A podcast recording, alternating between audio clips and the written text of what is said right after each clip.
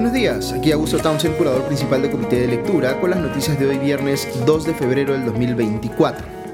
Empiezo con la noticia positiva. A algunos de ustedes les resultará difícil eh, asumirla como tal y es entendible, pero eh, es una noticia positiva mi criterio porque tiene que ver con el reconocimiento pleno de un derecho. Ayer se emitió eh, o se dio a conocer una sentencia del Poder Judicial que declara fundada la demanda interpuesta por María Benito contra Salud y le ordena a esta entidad pública, abro comillas, respetar y garantizar su decisión libre e informada de rechazar tratamientos médicos que la mantienen artificialmente en vida, como es el ventilador mecánico, dándole previamente sedación paliativa para evitarle mayor sufrimiento, comillas.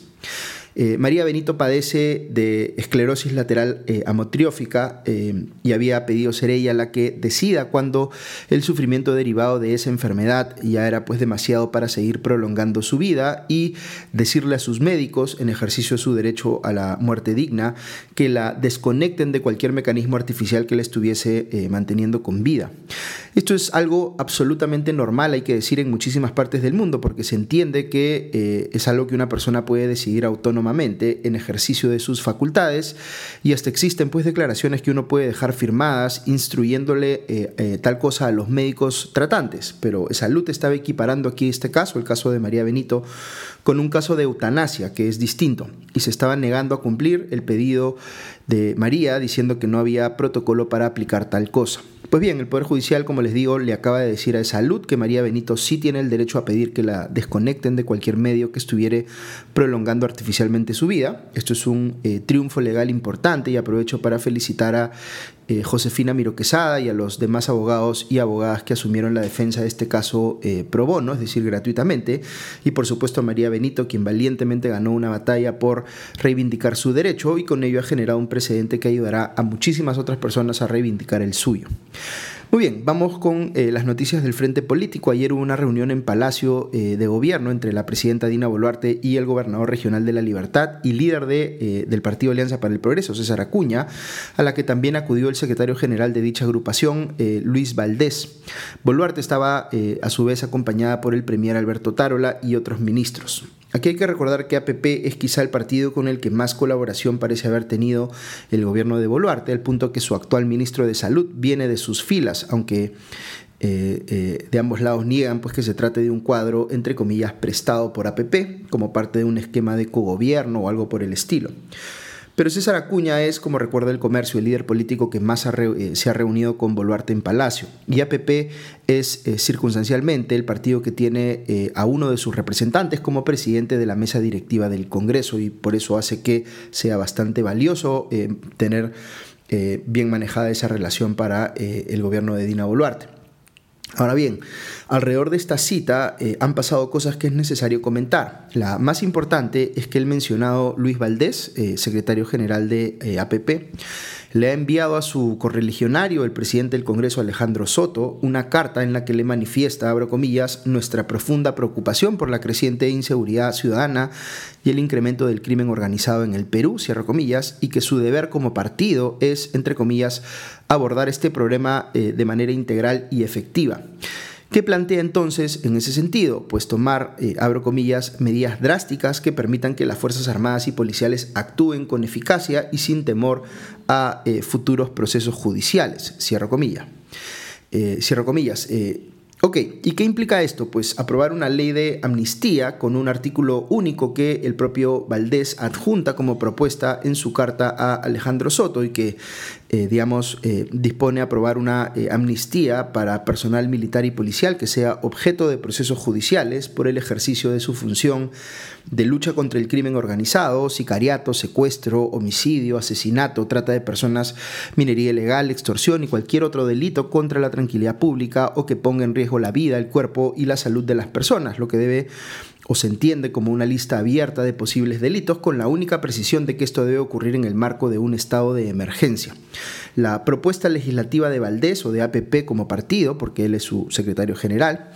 eh, y la firma como tal. Eh, también incluye una disposición final que autoriza eh, a la Comisión de Gracias Presidenciales a recomendar el otorgamiento de indultos comunes o conmutación de penas a policías o militares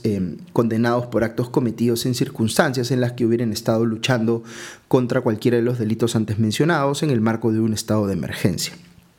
Ok. Voy a explicar esto porque es bien importante. Este proyecto está proponiendo a la vez amnistías e indultos, pero estos son conceptos diferentes. El indulto es más fácil de explicar. Es cuando una persona ha sido condenada por un delito, pero el presidente de turno le perdona la pena esa persona sigue siendo para todo efecto práctico culpable ante la justicia peruana, pero digamos que le habían puesto 10 años de cárcel y ya había cumplido 7, y el presidente de turno decide librarla de tener que cumplir esos 3 años faltantes otorgándole un indulto. Ese es un ejemplo de eh, indulto que, como les digo, es una prerrogativa históricamente asignada a los jefes de Estado, a los reyes o reinas en las monarquías y en países como el nuestro a quien ejerce la presidencia. Eh, la amnistía es una figura distinta, es una facultad que se le confiere más bien al Congreso de un país. Digamos que hoy existe un artículo en el Código Penal que dice que tal cosa es un delito, así que cualquiera que comete esa conducta pues va a la cárcel. Pero sucede algo en la realidad peruana que lleva a pensar al Congreso que se han dado ciertas circunstancias eh, en el país que hacen que esa conducta pues ya no sea del todo mala o que incluso pueda ser justificable eh, porque, digamos, se puede entender de cierta forma como un ejercicio del derecho a la legítima defensa. Pensemos que estamos hablando del caso de un policía que, en vez de seguir su protocolo, de frente dispara a matar a cualquiera que considere que es un eh, delincuente, aunque no esté seguro de ello, y que por tanto termina pues matando también a gente inocente. Imaginemos que el Congreso piensa que es mejor que eh, se le, entre comillas, perdone a ese policía por haber matado a gente inocente, porque también mató pues a delincuentes, y eso se considera que compensa a lo anterior. Por tanto, el Congreso emite eh, una ley de amnistía a los policías que, habiendo matado a delincuentes, también mataron a personas inocentes. Fíjense que, como les decía, el indulto es legalmente el perdón de la pena, pero la amnistía va más allá porque establece que la conducta en sí no va en contra del derecho y por tanto cualquier persona que es beneficiaria de esa amnistía queda libre de todo cuestionamiento frente a la eh, justicia peruana por las conductas, digamos, que han sido materia de esa eh, amnistía. Muy bien, entre quienes me escuchan hay personas con ideas liberales, conservadoras y progresistas, ojalá no totalitarias, pero uno nunca sabe.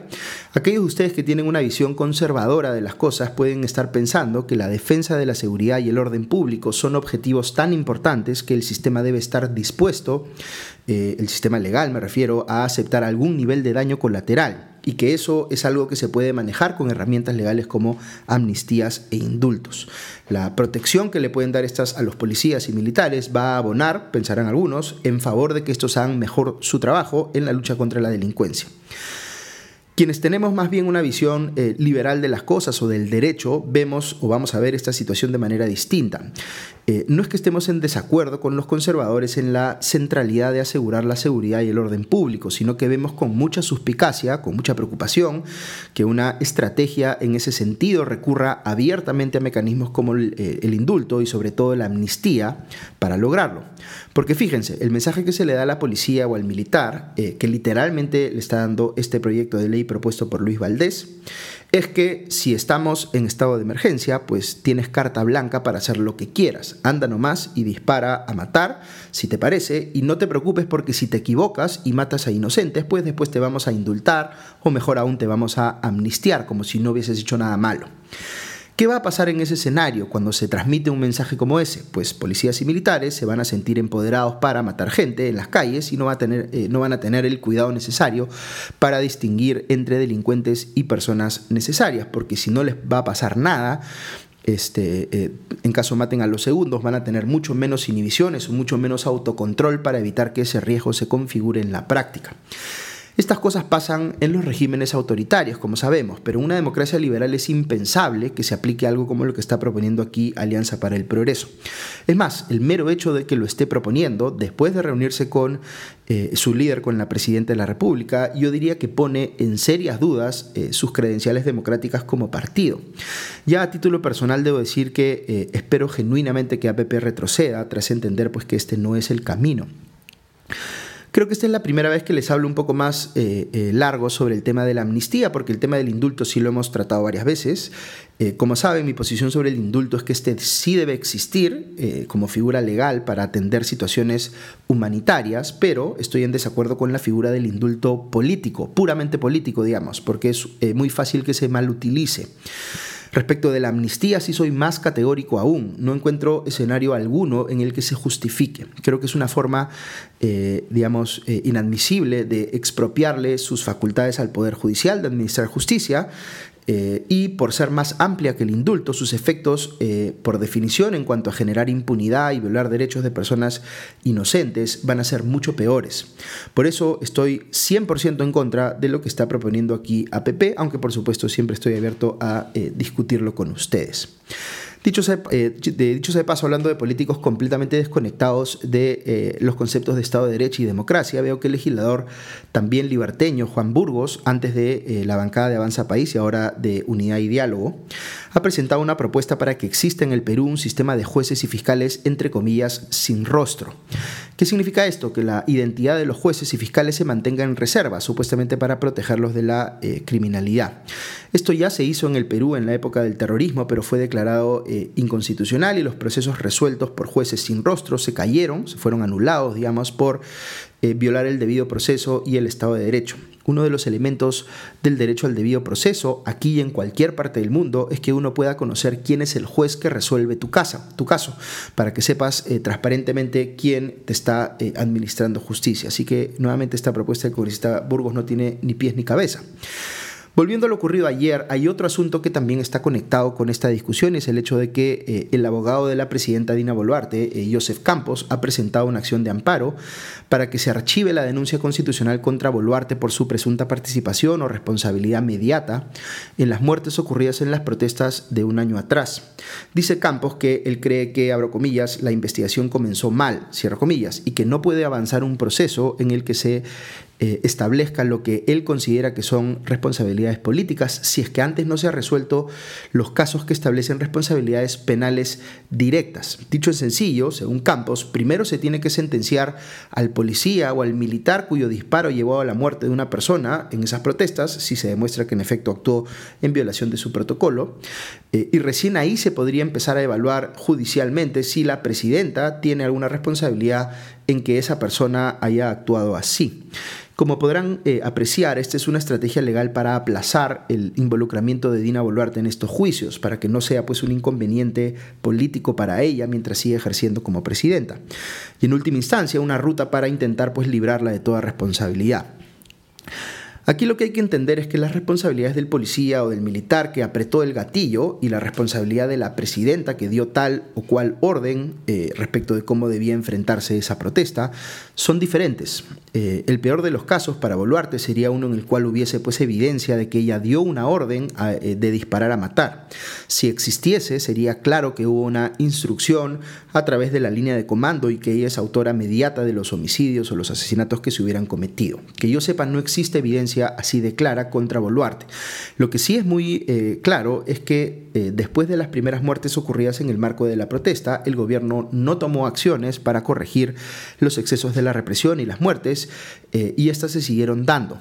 Entonces, aquí sí hay un caso muy contundente, a mi juicio, de responsabilidad cuando menos eh, más por omisión que por acción en el caso eh, o en contra de Boluarte. Para establecer esa responsabilidad no se necesita que estén ya sentenciados como cosa juzgada todos los eh, juicios contra los autores directos de las muertes. Eh, esta es claramente, por tanto, una eh, maniobra dilatoria de la defensa legal de Boluarte. Pero no solo eso, fíjense que su defensa no está pidiendo, hasta donde entiendo, suspender el proceso en lo que respecta eh, a Boluarte mientras se avanzan los otros juicios contra los responsables directos, sino que está pidiendo que se archive, que es muy distinto. De la boca para afuera, el abogado de Boluarte está diciendo que se aclare primero esto para luego reanudar el caso respecto de la presidenta, pero su acción legal, o sea, lo que está haciendo en la práctica es pedir el archivamiento, que no se condice con lo anterior, más bien muestra que no le interesa que se esclarezca nada para tener pues la oportunidad de acreditar su inocencia, sino que quiere más bien que todo se acabe respecto de su caso. Políticamente esto manda el mensaje que es consistente con lo que ha venido transmitiendo Boluarte eh, en los últimos meses, de que ella no quiere enfrentar esto con la transparencia de quien siente que no ha hecho pues nada malo, sino que al contrario, quiere que se desaparezca como de lugar, aun cuando, o mejor, mejor aún sí, eh, nunca queda claro qué responsabilidad tuvo ella en todo esto. Vamos con otras noticias sobre el caso de Martín Vizcarra. Empieza a aparecer más información sobre las personas que la Fiscalía ha indicado como integrantes de la presunta organización criminal que él, eh, el expresidente eh, aparentemente lideraba. La Unidad de Investigación del Comercio ha puesto el foco, por ejemplo, en Hugo Misat Trabuco, el empresario moqueguano, amigo de Vizcarra, conocido también como el Turco,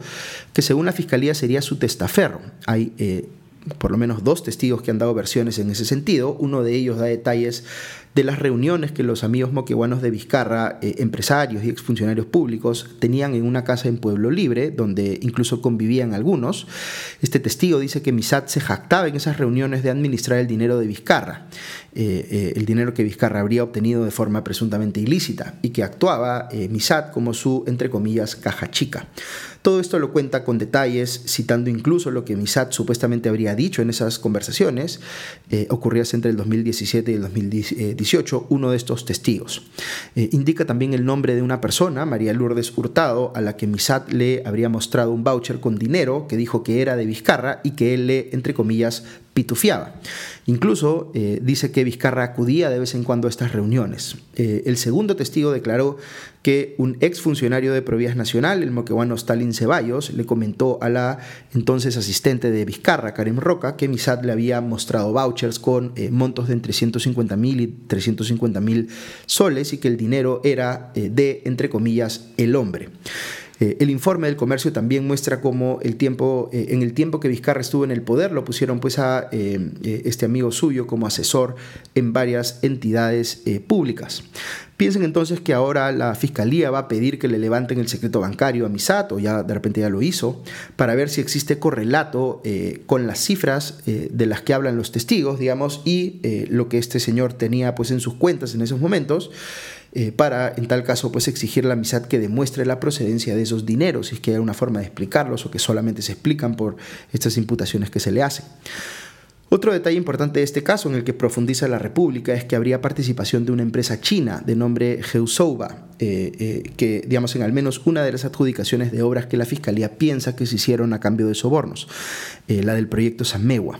El otro asunto pendiente de esclarecimiento que tiene Vizcarra, recordarán ustedes, vinculado a empresas chinas, es la compra de vacunas de Sinopharm durante la pandemia, que está conectado por supuesto con su vacunación en secreto. Voy a quedarme aquí en lo que respecta a las noticias, pero aprovecho para hacer un comentario eh, o un par de comentarios muy breves en seguimiento a esta polémica que se ha armado por la caricatura de eh, Carlín, que comenté en el podcast de ayer, y las preguntas que algunos de ustedes me han hecho eh, para responderlas rápidamente. Por ejemplo, me han preguntado si una caricatura de humor político puede ser sometida a algún tipo de ejercicio de fact-checking o de confirmación de datos y si se puede o si puede ameritar una, un pedido de rectificación.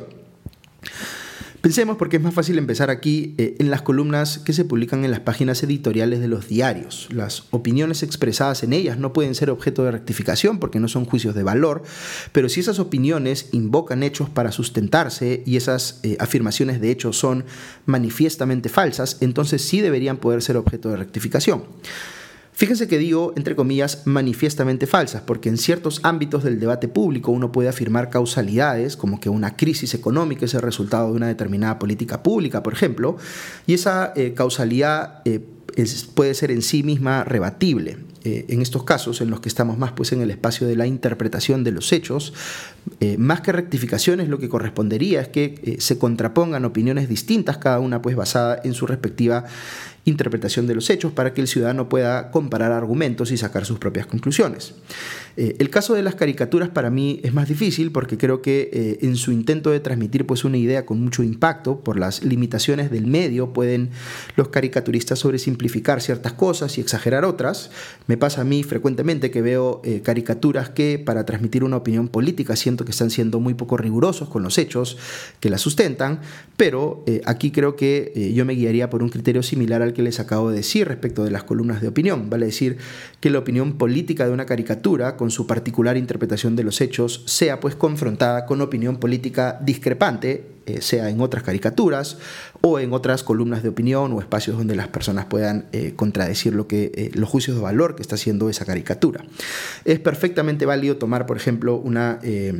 caricatura de Carlín eh, y criticar, eh, eh, digamos, los hechos que están detrás de su opinión política, hacer eso, por ejemplo, en una columna de opinión, o criticar las premisas ideológicas sobre las cuales descansa su opinión. Pero el tema con Carlín, sobre todo si uno está en posiciones contrarias a las suyas, como es mi caso, no en todo, pero sí respecto de varias apreciaciones que él tiene, es que Carlin es muy bueno en lo que hace y hay que saber pues apreciar también la destreza y el talento, aun cuando se utilicen para defender posiciones opuestas a las que uno endosa. Luego me preguntan si eh, en lo que tiene que ver con el humor o la comedia hay eh, temas que deberían estar eh, fuera de los límites de lo que es admisible ridiculizar o criticar. Muchas personas piensan que sí y probablemente estarían de acuerdo con una regulación, sea privada o incluso estatal, que diga sobre estos temas no se puede bromear. Yo aquí discrepo, creo que todo es posible de ser pasado por el lente del humor, inclusive aquellos temas que nos parecen o nos pueden parecer eh, trágicos en naturaleza o que tienen que ver con las eh, vulnerabilidades de ciertas personas o de ciertos grupos. Eh, yo no sacaría nada de la mesa ni diría hablar sobre esto está prohibido, pero sí puedo tener una opinión naturalmente sobre cómo creo que se aborda o se trata cualquier tema, si es que desde mi óptica es buena comedia o humor fino o si es vulgar o chabacano. El comediante eh, debe tener carta libre, pienso yo, para hablar, escribir o dibujar sobre lo que quiera él o ella, eh, o lo que le parezca relevante o gracioso.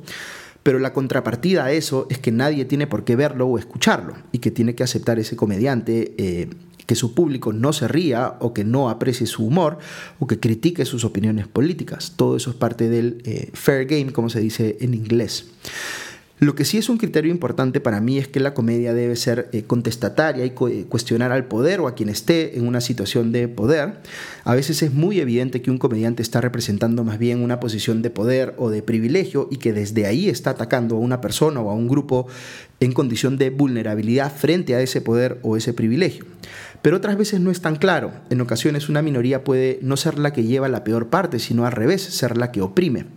La comedia creo que nos hace pues o nos debe hacer cuestionarnos ciertas eh, sobresimplificaciones que hacemos sobre la realidad, desafiar nuestros paradigmas, mostrarnos que la vida y las situaciones a las que nos enfrentamos tienen más matices de los que identificamos a veces a primera vista eh, y que no podemos pues compartimentalizarlo todo y asignarle etiquetas totalizantes, sino que siempre tenemos que estar abiertos a que eh, nos muestren las cosas desde otra óptica. Y si hay algo que ayuda mucho o que nos hace bajar las defensas y abrirnos más a la posibilidad de eh, entender otras perspectivas es justamente el humor. Y por eso yo tengo una posición generalmente abierta a que el humor sea eh, eh, fomentado, inclusive cuando pueda ser desafiante o inclusive a veces hasta ofensivo. Pero en fin, eso es un tema sobre el que podemos discrepar o discutir y encantado como siempre de escuchar sus opiniones. Muy bien, eso es todo por hoy. Que tengan un buen día y ya nos escuchamos pronto. Adiós.